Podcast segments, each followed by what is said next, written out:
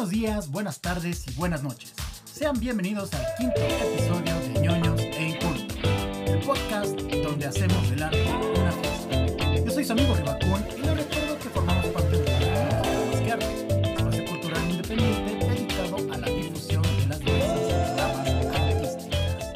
Hoy tenemos un programa bien bonito, obviamente porque se acerca la festividad de la Revolución Mexicana que pues ya nos dieron el puente el pasado lunes, ya echamos flojerita en nuestros hogares, eh, algunos de los que trabajamos desde casa pues descansamos, otros que ya van a la oficina pues se dedicaron a estar con la familia, con los amigos, pero obviamente todos, todos cuidados por el COVID. Y hoy vamos a hablar justo de la Revolución Mexicana y su impacto en el arte, tanto en el pasado como en el presente. Y para este episodio me están acompañando mis amigos, colegas, eh, jóvenes, jóvenes futuro, el futuro de, de, nuestro país. Osvaldo Escalante, primero que nada, ¿cómo estás, Osvaldo?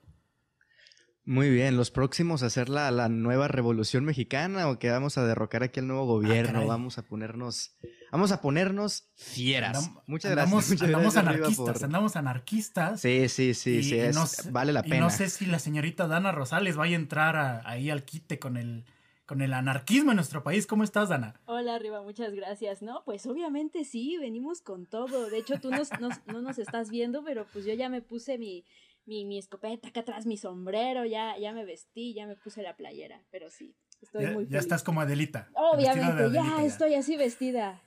Sí, obvio. Perfecto, pues me dejo mi bigote de azapata.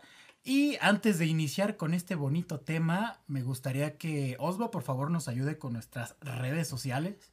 Claro que sí, nos pueden seguir en Facebook y en Twitter como arroba más que arte MX y en nuestra página de Instagram como arroba más que arte.mx, además de que pueden escuchar el podcast en Spotify, Apple Podcast, Google Podcast y también en YouTube, ahí para que nos estén sintonizando en cualquiera de estas plataformas. Perfecto, y también recordarles que se viene un nuevo número de la revista digital, por favor, Dana, ¿dónde la podemos encontrar? Ah, claro que sí, nuestra revista digital se encuentra pues en nuestra página web que es www.masqueartetupasión.com. Ahí sale, sale la barrita para que la descarguen ahí en PDF y la, y la lean con mucho gusto. Tenemos muchos artículos muy interesantes de las efemérides que acontecieron noviembre y que van a acontecer noviembre, pues, ahí por si gustan. Perfecto, que bueno, para la fecha en la que se esté publicando este bonito podcast, pues ya va a estar disponible la revista, así es que en cuanto terminen de escucharnos, corran directo a leer la revista de Más que Arte. Uf, la Revolución Mexicana. Jóvenes, y les digo jóvenes porque pues les llevo como 20 mil años a, a, ustedes dos. Amigo Arriba, ¿tú participaste en la revolución?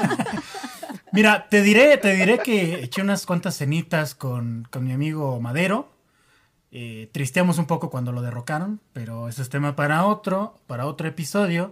Me gustaría saber un poquito acerca de, de ustedes cómo vivían todas estas festividades de la revolución, si de cierta manera les, les importaba. Me gustaría que Dana, Dana me contestara esto porque como que siempre le hemos dado más importancia a las festividades de la independencia, a esa parte de la historia, pero no sé qué tanto a la revolución. ¿Tú qué piensas de eso, Dana? Pues como, como tú dijiste, siento que no se le ha dado mucho, mucho, este, mucha importancia a la revolución y pues en las escuelas, pues menos. O sea, creo que la revolución se ha vuelto un tema medio, no quiero decirle aburrido, pero porque no lo es, sino que se ha vuelto tan, tan común para todos que cuando era la escuela, ay, sí, compra tu, tu biografía ahí en la papelería, la compras, la pegas y ahí escribes, ¿no? Tal, tal, tal, tal. Compras tu monografía y así. Entonces se te vuelve muy tedioso, es como de, ah, sí, ya sé que la revolución, X, X, sí, denme mi puente por la revolución, denme mi día festivo, pero pues ya allá en siento que pues en la escuela no le dábamos como que mucha, mucha entrada. Claro que había quienes, este, pues se basaban en los vestuarios para hacer los, los este lo, ah, los baile, los bailes del Día de las Madres, pero pues no, siento que no. No sé qué tal en la escuela de Osva haya sido, no sé, Osva allá en el norte cómo cómo lo festejan o qué. A punta de balazos, a balazos al aire, así lo explican. sí, sí, sí. Pues mira, entre sí y entre no. Creo que en el tema 100% y meramente académico sí está un poco a la par de como dice, de como dice Dana. Tal vez los estudiantes dentro del aula como que no se interesan mucho en, en aprender, por lo menos en, en, en, mis tiempos, ¿no? Hace 40 años. No sé ahorita cómo está el sistema educativo en las primarias, porque era pues más que nada donde se enseñaba ese, ese tipo de cosas. Pero creo que donde, no sé, Riva, eh, Dana, si lo vivieron también, los desfiles, los desfiles del 20 de noviembre, eh, ahí era donde de verdad se, se veía que no sé si como tal interés por la revolución, pero por lo menos eh, la mayoría de las personas, sean hombres o sean mujeres, querían estar en este sector como de la Revolución Mexicana para vestirse, para llevar de qué armas de, de, madera y para hacer desmadre. Creo que ahí es donde más se, se miraba el espíritu revolucionario en las escuelas. Exactamente, y también a mí lo que me incomodaba es que en varias ocasiones durante la primaria y secundaria me llegó a tocar justo participar en estos desfiles donde hacían sus famosas tablas rítmicas, creo que se les llamaba de esa forma, donde a fuerzas por conseguir puntos para la clase de educación física o para otras clases, que podía ser la de historia, pues tenías que participar a la de a fuerza y pues algunos ahí con su bastón, otros con botellas en la cabeza, que esos ya eran más como bailables, pero para mí de cierta manera sí era muy, muy, muy incómodo, pero sí, sí he de contarles que a mí siempre me ha gustado mucho la historia porque al final es como una especie de novela. O sea, no sé si estén de acuerdo, pero en específico ya hablando de la revolución, todos los derrocamientos, toda esta parte de, de las traiciones que había entre las figuras revolucionarias, de verdad que parecía una telenovela así mal hecha de Televisa, pero que a la vez eso le daba cierto sabor y era muy interesante. Yo no sé, por ejemplo, Osva, cómo no han hecho en la actualidad más películas de la revolución, porque sí sería muy interesante meterse a todas esas historias que aún no se conocen y que, y que en verdad a la gente le gustaría muchísimo adentrarse más. O sea, hace poco eh, salió el estreno de la película del baile de los 41, que está ambientada en, en la época del porfiriato, pero meterse más con estas figuras Zapata, Obregón, no sé tú qué piensas, Osva, que, que necesitamos meternos más como en, en, en, estos terrenos de esta parte histórica de México. Sí, es que mira, creo que va también por el lado de que cuando en las escuelas, o por lo menos acá, era como todo muy de decirte los profes o, o, de andar leer, pero de andar leyendo, perdón, pero nunca como que nos sentíamos parte, ¿no? Decíamos, ah, ya pasó, ya pasó. Y creo que por lo menos para mí, eh, yo soy más como de la práctica, soy más como de experimentar las cosas o de ponerlas en práctica para aprender más. Así es como yo personalmente adquiero más los conocimientos. O sea, te quieres levantar en armas. creo que... Eso es lo que me estás diciendo. no, no, no. Ser más. ah, no, bueno, me van a cancelar. Ser más participativo y creo que si lo vemos en una película, al ser un producto audiovisual y estar viendo todas esas escenas o todos esos momentos tan históricos, hace que el espectador como que se sienta más parte, o por lo menos yo soy así, pues, o sea, yo soy más de productos audiovisuales, soy más de productos de películas y series y creo que de esa manera puede llegar a interesar más a, esa, a ese espectador que no está tan, tan familiarizado, porque así como que lo está viendo y como que está diciendo, ah, es que sí pasó, así pasó y creo que, creo que respondiendo a tu pregunta, mi buen Riva, sí se deberían de hacer más, más películas o series de, de, esta época, porque como mencionas, es una, es una telenovela esta cosa. sí, sí, ah, perdón, perdón que te interrumpa, querido Riva, pero concordando con lo que dice Osva, estoy muy de acuerdo con él porque, por ejemplo, no sé si ustedes conocen, o sea, ya ahorita para dejar de lado del tema de las películas, este, hay más películas de lo que viene siendo que la, la Primera Guerra Mundial, que la Segunda Guerra Mundial, que, que el Holocausto y todas esas, ¿no? Y como dice Osva, pues cuando las ves te sientes parte de ello, ¿no? Cuando pues ves las del Holocausto dices, chale, ¿no? Pues, qué, feo, ¿no? Y curiosamente lo de las películas de la Revolución, o sea, sí las hay, es lo que, lo que andaba viendo, sí las hay, pero es muy curioso porque son pues de la, del año del caldo, ¿no? O sea, ya son de las, este, de, la, de estas películas de pues, que apenas se, se, empezaba a pulir acá el cine, pero pues no, y concuerdo con, con Osva de que debería hacerse más. Aprovechando ya las nuevas tecnologías que tenemos y todo eso, y debería hacerse una, una muy chida. Es más, la vamos a hacer Osva y yo. Además de nuestra revolución, vamos a hacer nuestra película de la revolución, obviamente. Ah, y no me invitan, cámara, cámara, está es bien. Que son jóvenes, somos jóvenes. Voy, voy a ser mi propia productora que se dedique a hacer el revolucioverso. O sea, el, el multiverso de la revolución y no los voy a invitar. Pero bueno, Mira, antes, antes de cambiar de tema rápidamente quería mencionar que si quieren hacer esto más entretenido y más interactivo con el público y que las nuevas generaciones como que se sientan más parte, o sea, ahí está el claro ejemplo de Hamilton, que es, trata de la historia de, pues, de este padre fundador en los Estados Unidos. Y es, un maldit, es una maldita obra de teatro eh, musical, hip hop, rap, que lo hace todo tan, tan entretenido. Y yo personalmente ya, me, ya, ya soy un, un experto en la, en la política estadounidense y en la historia estadounidense es que sí te, sí te invita a meterte más, a investigar y todo eso. Entonces ya, ya aquí en producción están diciendo que, que hagamos el multiverso de Don Porfi. Estaría, estaría muy interesante, pero justo para meterlos un poquito más a, a esta parte histórica. A ver, sí, a mí sí me gustaría contarles un poquito acerca de, de por qué se Saquen dio. Pluma Saquen pluma. Ahí les van los datos por duros. favor. Los datos duros ahí les van. Porque sí les tengo que contar, por si no lo saben, porque pues, a muchos, como a su servilleta, pues, se les olvida esta parte de la historia que aprendimos en la escuela, porque pues, no, es, no es como que la estemos usando a diario. Pues obviamente la revolución inicia porque un dictador como Porfirio Díaz estuvo con su mandato durante 30 años a partir de 1876, que esperemos que no, que no vaya a suceder con nuestra actual Ay, presidencia. ay, No estoy, no estoy mi incentivando nada. abuelito, no Espere- digas nada de mi abuelito. No creo que llegue a los 30 más. No, no, no. No, exacto. Por, por edad y por salud no creo que llegue. Oigan, No eso suena como mal. amenaza Ojo. o atentado. No, ¿Qué no, le van a no, hacer a mi no. abuelito? que no se malentienda, es por la edad, nada más no se le desea el mal a nadie, pero pues ya, ya, pobrecito, ya está ancianito. Pero fuera de eso, fuera de eso, fue por, por esta instancia que inicia la Revolución Mexicana, justamente en 1910, a partir de, no sé si sabían esto, pero esto fue a partir de una entrevista que le hacen a, a Porfirio Díaz, justo un periodista estadounidense, en el que el periodista se llamaba James Clemens. Y él le preguntaba acerca de por qué, eh, por qué no había oposición en el país para poder hacer una especie de, elección libre, democrática. Y él decía, pues ya prácticamente en 1910 me voy a, me voy a retirar, entonces voy a, ceder mi puesto a alguien nuevo, estoy dando pie a que se puedan crear partidos de oposición, por lo tanto ya va a haber un nuevo régimen, una nueva democracia, entre comillas, por, as- por así decirlo.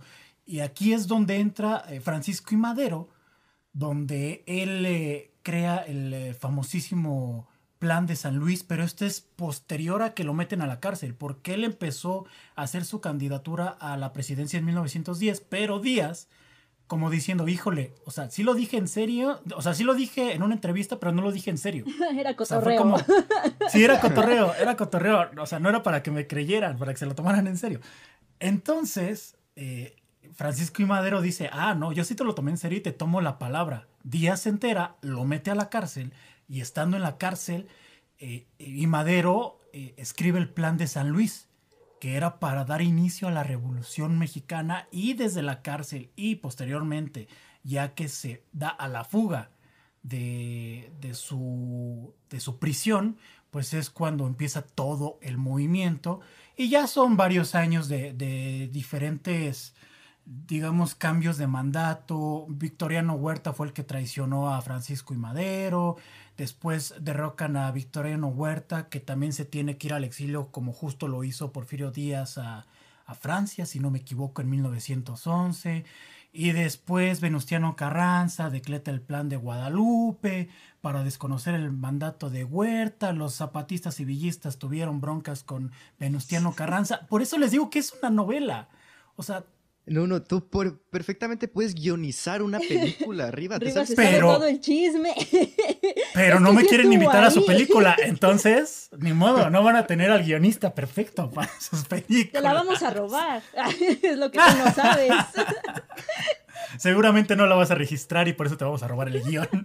Obvio. Pero sí, es, es justo. La historia en sí es muy interesante, pero también depende mucho cómo te la cuenten. Y ya es hasta 1920, 21, cuando ya va terminando la, el movimiento de la Revolución Mexicana, obviamente dejando muchos estragos en el país, muchísimos, eh, enormes cantidades de, muertos, muchísimos participantes, y, dejó una cultura muy rica en ese sentido para, para que el arte lo tomara y, se adueñara de él para poder crear muchísimas, eh, muchísimas corrientes eh, de, representación de esta época, las mismas figuras que quedaron en nuestro imaginario. O sea, por ejemplo, a ver, hubo los famosos caudillos revolucionarios que eran los que encabezaban eh, todos los movimientos de la revolución en diferentes zonas de la República Mexicana.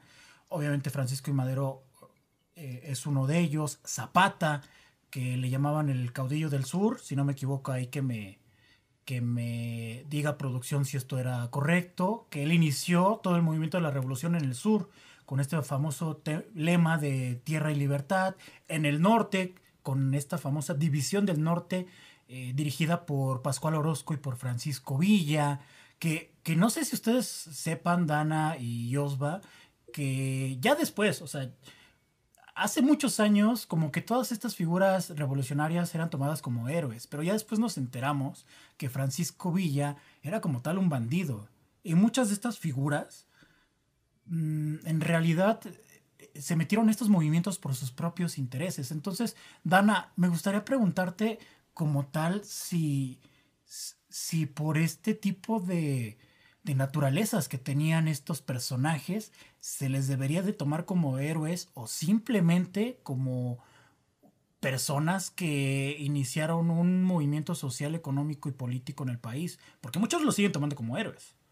Sí, sí, sí, eh, eh, ok, este, bueno, primero pues intentemos más o menos como adentrarnos que en la palabra héroe, pues yo creo que pues no lo son. Los héroes tienen principios y toda esa, ¿no? Cosas buenas, como que son muy perfectillos hasta ese punto. Y por, otro, por otro lado, pues este Zapata y, y este Pancho Villa pues no lo eran. Eh, yo siento que más son este, las caras, por así decirlo, las caras de, del movimiento social. No son héroes, sino son, son las caras y, y pues por desgracia, pues son los más conocidos, o sea, porque en la revolución participaron, uff, híjoles, miles y miles y miles. Muchísimos, y pues desgraciadamente solamente los conocemos a ellos, ya sea porque uno pues estaba rellenito y el otro pues que tenía el bigotito y que no sé qué.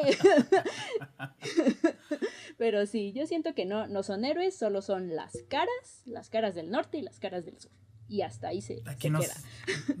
nos estaba diciendo producción que justo el plan de San Luis inició en Texas que también Estados Unidos tuvo muchísima participación en la Revolución Mexicana desde diferentes instancias, con diferentes personajes, pero eso ya es meternos todavía más en, la parte histórica, que no los queremos abrumar con esa parte, pero por ejemplo también estaban las figuras de las Adelitas, que eso es una... Un, un, personaje muy icónico de la Revolución Mexicana y que hasta nuestros tiempos se han tomado justo para estos desfiles, incluso para Halloween. O sea, muchas, muchas chicas y chicos también, porque hay chicos que también se avientan a vestirse de adelitas, eh, toman estas figuras que fueron importantísimas.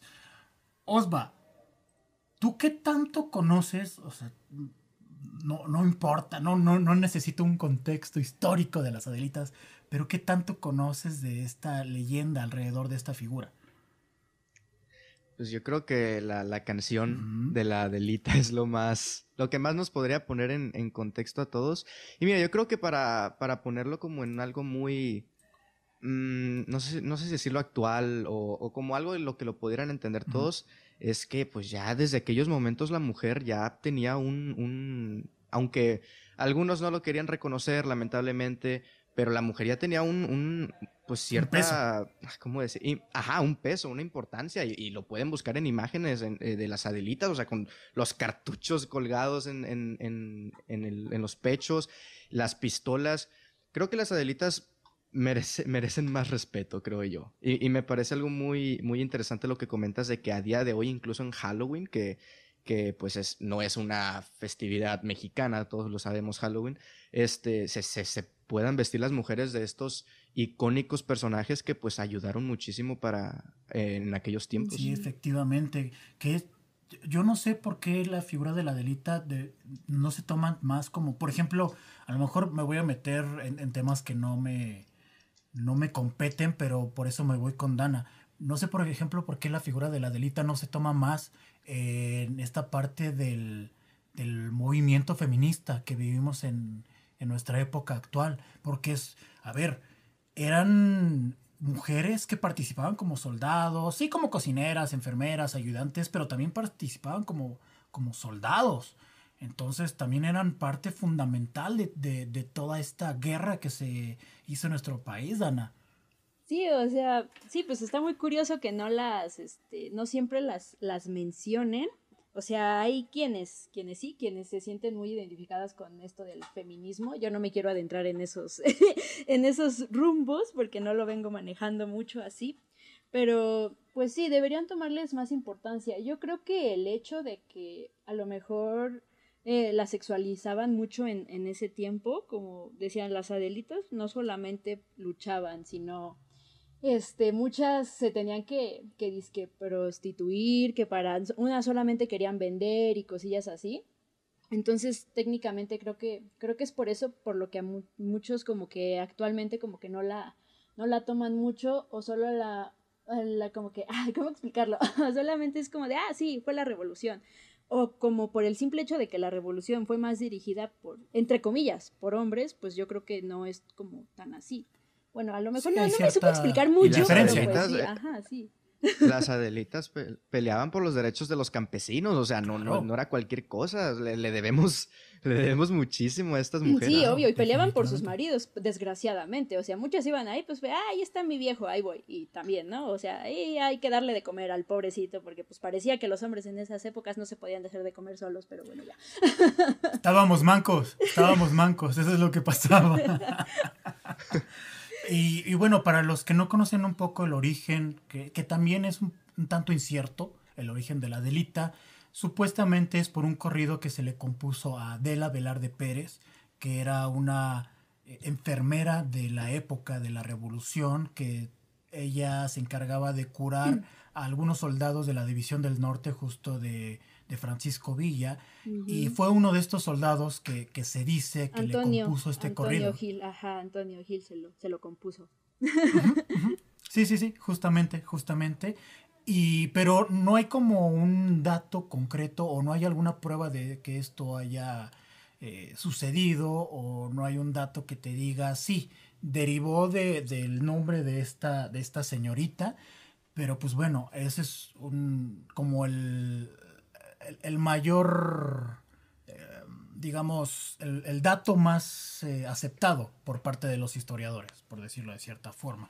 Y es justo la parte, ya adentrándonos un poco al, impacto de la revolución en el arte, la música, los corridos, porque todos los, los, soldados, los revolucionarios, utilizaban la música como para poderse distraer mientras estaban por decirlo de cierta manera, patrullando mientras esperaban eh, el, movimiento armado, mientras mm. esperaban de repente atacar a cierta región, pues utilizaban la música como eh, una especie de divertimento, ¿no? Entonces la música como tal fue muy, muy, muy, muy importante. Hay corridos muy icónicos, muy icónicos como el corrido de Don Francisco y Madero, la de la decena trágica, los crímenes de Huerta. Oye, Riva, no te olvides de la de la de esta de, Zacatecas, la marcha de Zacatecas, que es la que se dice, bueno, según lo que han dicho, que es la que como que cantaban cada vez como que iban ahí o como que ganaban una pequeña batalla, que era esa, junto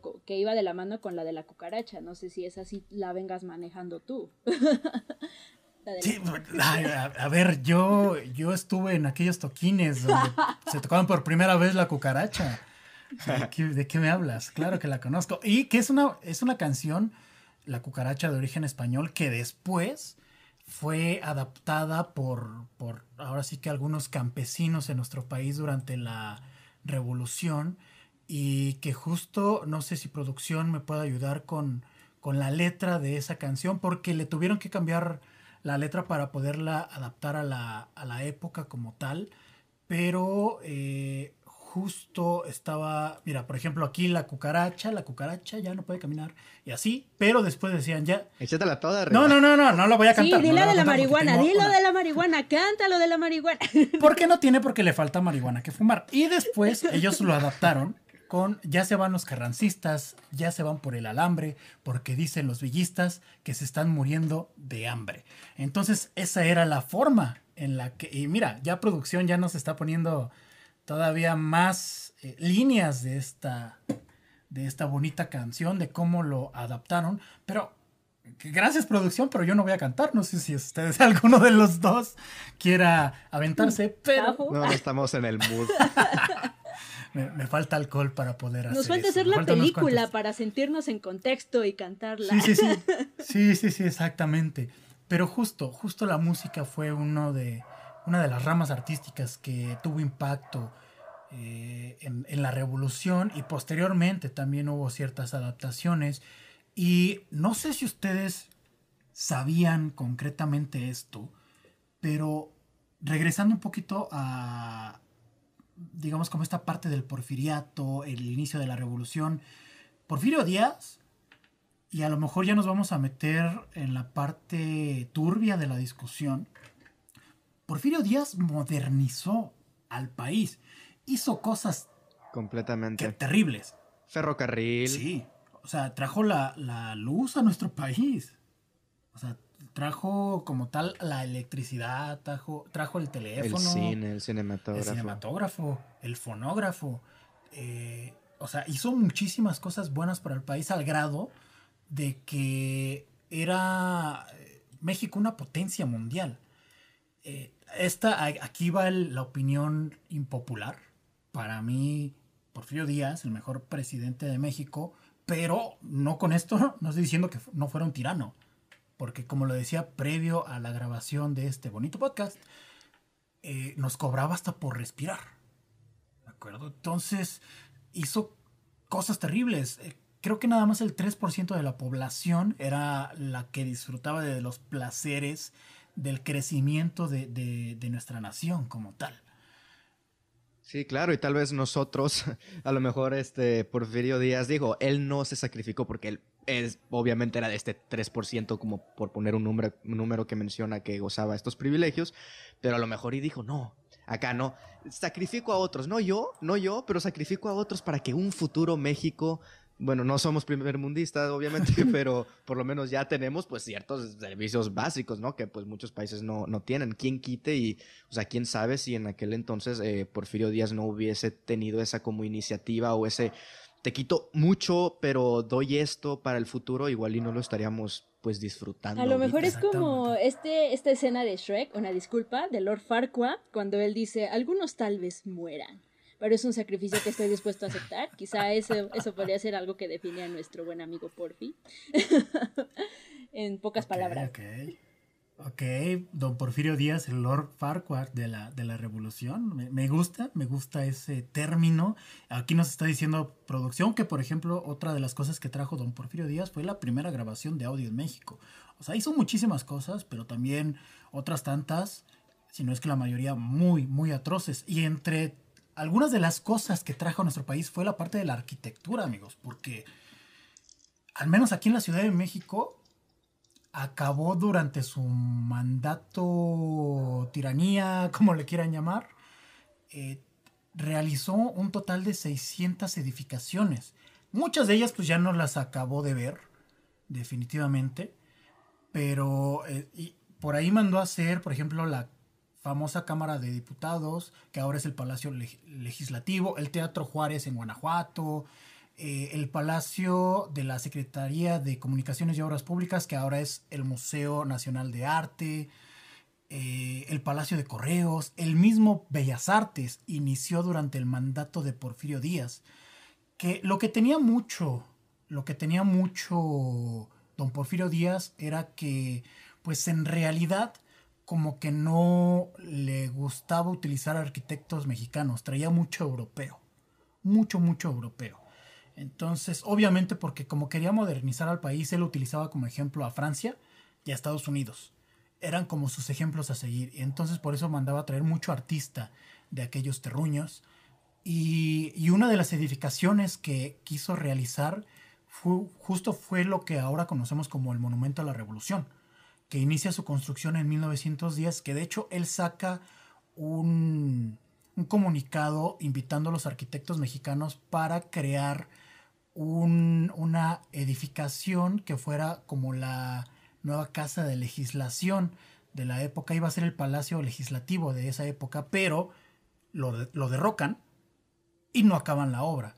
Y ya es hasta muchos años posteriores que, que el mismo arquitecto encargado de esa, de esa construcción, de esa edificación, el francés Émilie Bernard, perdonen mi francés, es malísimo, yo lo sé, yo lo sé, me disculpo por ello, pero eh, en realidad él fue el que años después regresa a nuestro país, ya posterior a la revolución, y él justo se, se encarga de eh, proponerle, me parece que a Álvaro Obregón, oye, ¿qué te parece si hacemos esto un mausoleo para conmemorar a los héroes de la revolución? Pero ya después creo que él falleció, otro arquitecto se encargó de, hacer el mausoleo. ¿Y de quién es no sé, Dana, si tú sabes a ciencia cierta eh, este dato de cuáles son los cuerpos de los revolucionarios que se encuentran en ese mausoleo. Como que los cuerpos. Ah, los cuerpos, o sea, sí literal. Los restos, los restos, sí, los restos. Como que los cuerpos. Sí, no, lo, los restos. Yo no sé, así que por favor. Okay, okay. O sea, te los pregunto por si no lo saben. Si no lo saben, pues ahí te no. Ay, te he fallado, primaria. Este, no, mejor prefiero decir que no lo sé a, a, este, arriesgarme y decir, no, pues, este, tal y tal están. Mejor, este, prefiero que tú nos, nos ilustres, porque capaz que yo digo, no, pues Francisco Madero y tú no, pero decía él está en otro lado. A ver, a ver, ilústranos, okay, querido arriba, por favor. Ok, se encuentran en específico cuatro, que son los restos de Francisco Madero, Venustiano Carranza. uf, uf, Carranza. se escuchó tan mal eso. Uf, Carranza. Ay, pero yo dije, uf, porque sí dijiste Francisco y Madero, y yo pensé que Francisco y Madero, o sea, fue ese uf, o sea, ¿qué traes en la mente? Hubo muchas cosas, pero no, no te interesa saberlo porque son cosas muy, muy perturbadoras. Entonces ni a, ni a nuestra audiencia le interesa, yo quiero saberlo. Lázaro Cárdenas, Francisco Villa, Plutarco Elías Calles, ya me complementó aquí de producción, muchísimas gracias. Y me parece que ya son todos los, los pioneros, los participantes de aquel movimiento revolucionario. Entonces fue justo en lo que se transformó esa edificación, en un mausoleo para conmemorar este, este movimiento armado que ocasionó un, un, cambio político, social y económico en nuestro país muy grande. Yo creo que debe ser el acontecimiento más importante de, de nuestro país porque sí generó un cambio muy, muy, muy fuerte. Digo, está la independencia obviamente, pero pues bueno. Y de ahí nos podemos mover a, muchas ramas artísticas. Por ejemplo, la, la parte de, de, la fotografía que nos comentaban en producción. No sé si ustedes han tenido oportunidad de escuchar estas dos figuras, a, Miguel y Agustín Casasola, que eran los pioneros del fotoperiodismo en México. Fueron los, los primeros que se encargaron de registrar o documentar a partir de la revolución todo lo que sucedía, sucedía en nuestro país. Hasta 1970 se encargaron de registrar ellos y su familia. ¿No? Sí, luego también estaba ahí Jesús Abitia, que fue nombrado por Venustiano Carranza como el fotógrafo constitucionalista. Es que la, la, fotografía que creo que jugó un papel muy importante pues para hoy en día tener todas estas imágenes o estas ilustraciones, porque pues algunos son, son dibujos, otras sí son, sí son imágenes. Y, y lo bueno, lo bueno de esto es que no únicamente se optó por por tomarle fotografías a, a, a, la clase alta y al gobierno y a Porfirio Díaz y ver cómo disfrutaban sus lujos, no, porque también se tomaban fotografías a, a la vida cotidiana de estas, eh, pues, de la, de la, clase social un poco más baja y los campesinos y ayudaba también como a retratar este contraste entre ambas clases sociales que, que pues se vivían en aquellos tiempos. Sí, efectivamente. Y, y ya de ahí es que hay muchísimas ramas que el moralismo, que también fue influenciado por la parte de, de, la revolución, que los moralistas, por ejemplo, lo que buscaban era crear una identidad mexicana, buscaban crear un nacionalismo a partir de, de sus pinturas, de sus frescos, porque ellos decían que no existía como tal una identidad mexicana en ese entonces, que, que por todas las heridas que había dejado la revolución, como que esta parte del mestizaje y, de que los indígenas, que ahora pues como tal ya no se les debe de llamar indígenas, sino pueblos originarios, que todos, todos estos pueblos se fueron introduciendo a las, a las diferentes actividades de, de, la sociedad. Ellos buscaban crear un nuevo nacionalismo. Y ahora, en la actualidad, ahora vamos a pasar esta parte de cómo ha sido el impacto de la revolución en nuestra actualidad me parece que fue el año pasado, si no que me corrija ahí producción, fue cuando se realizó una exposición en conmemoración al aniversario de la muerte de Zapata, el 100 aniversario de la muerte de Zapata. Y esta exposición se realizó en Bellas Artes, donde se mostró un óleo, un cuadro llamado La Revolución de Fabián Chaires, donde mostraba al famosísimo Zapata Gay. No sé si alguno de los dos tuvo oportunidad de verlo, al menos en redes sociales. Sí, bueno, por mi eh, parte. Sí, no, la verdad es que no, no. Ajá, adelante. No, no, no, yo, yo, no, yo solo iba a decir que sí, que sí lo vi, leí las noticias, vi los memes, vi todo, dije, ¿por qué se ofenden? Está bien chido. yo quiero que me pinten así, no, no es cierto, es broma. es broma. ahorita, ahorita van a, vas a dar tus redes sociales para que recibas propuestas. Pero, pero a ver, Dana, pero entonces me gustaría preguntarte, ¿por qué no deberían de ofenderse? Pues a fin de cuentas, este, bueno, es, es pintura, o sea, siento que no, no ofende como tal tal a nadie.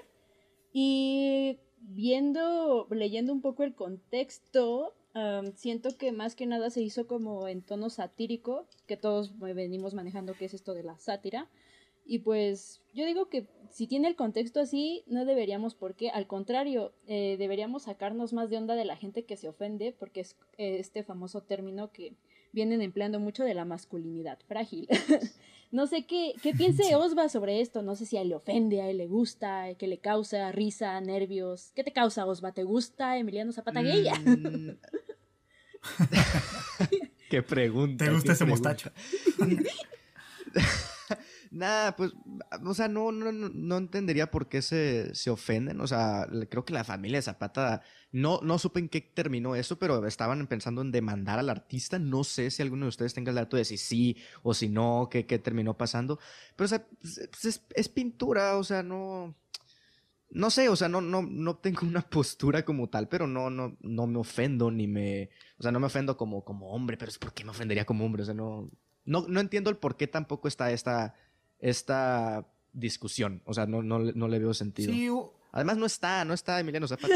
sí, exacto. Hubo ahí un enfrentamiento entre los que estaban a favor y en contra de esa pintura, pero pues en realidad, a ver, ya para, para concluir como con este tema es, sí, existen estas figuras importantes de la historia de México, pero simplemente son eso, no tenemos por qué enaltecerlas, no tenemos justo como llevarlas a estos terrenos de, de héroes como tal, de patriotas, porque también el nacionalismo es muy, muy peligroso en cualquier país, no solamente en México. El nacionalismo exacerbado es muy peligroso en cualquier país y hay que tener una moderación, una moderación en este sentido. Entonces, simplemente si les interesa adentrarse más cómo se fue construyendo pues, todas estas piezas artísticas alrededor de la revolución en sus diferentes ramas. De verdad, hay muchos documentos fotográficos, muchas pinturas, mucha música que los puede llevar a interesarse en, en este sentido, incluso que vayan a los museos, eh, bueno, obviamente tomando sus precauciones por el COVID en la actualidad, pero ya cuando pase esto, que vayan a los museos, que se metan más a la historia, porque en realidad, como les comentaba al inicio de este podcast, es muy, muy, muy interesante, pero se nos ha acabado el tiempo. La verdad es que la charla estuvo bien interesante. Me gustaría que compartieran este podcast de ñoños e incultos en sus diferentes redes sociales y para ello, Osva, ¿me puedes ayudar con las nuestras para que chequen dónde pueden encontrarlo? En Twitter y en Facebook nos pueden encontrar como arroba más que arte MX, mientras que en Instagram nos encuentran como arroba más que arte punto MX. Y les recuerdo rápidamente que el podcast está disponible tanto en Spotify como en Apple Podcast, en Google Podcast y también en YouTube. En YouTube nos pueden dejar comentarios, así que por ahí los Tus redes sociales, Osva, para que te sigan también. Bueno, a mí me pueden encontrar en YouTube como Osvacine, ahí hablo pues de cine, sino de qué más, si no dice otro nombre ahí. y en, Twitter me pueden encontrar también como arroba osvaesc, al igual que, en Instagram. Perfecto, les recordamos que ya está en línea nuestra revista digital en la página www.masqueartetupasión.com. Textos muy interesantes, de verdad nuestros colaboradores son muy, muy talentosos. Échenle una ojeada digital, obviamente, y pasen a ver textos que de verdad tocan eh, diferentes ramas del arte muy, muy, muy padres. Dana, por favor, si nos puedes dar tus redes sociales para que te sigan también. Claro que sí, por quien me quiera dibujar como Zapata, también ahí le va. en Facebook como Dana hace casi, en Twitter como Basinga-bajo. Ahí ya saben, un inbox, un mensajito, Pero ya. Píntame como a tus chicas francesas. Como tus Emiliano Zapatas. uy, uy, como tus zapatas gays, claro que sí. A mí me siguen en cada una de las redes sociales como arroba ribacun con K.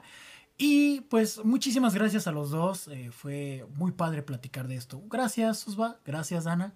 Para servirle, para servirle. Por nada, por nada. Por favor, maestros de escuelas, tomen, tomen nota. por favor, tomen nota. Hagan. Así se Si les da flojera dar la clase de la revolución, pónganles este podcast. Pongan años incultos, por favor. Muchísimas gracias a todos y todos los que nos están escuchando. Compartan este contenido en sus redes sociales. Y no me queda más que despedirme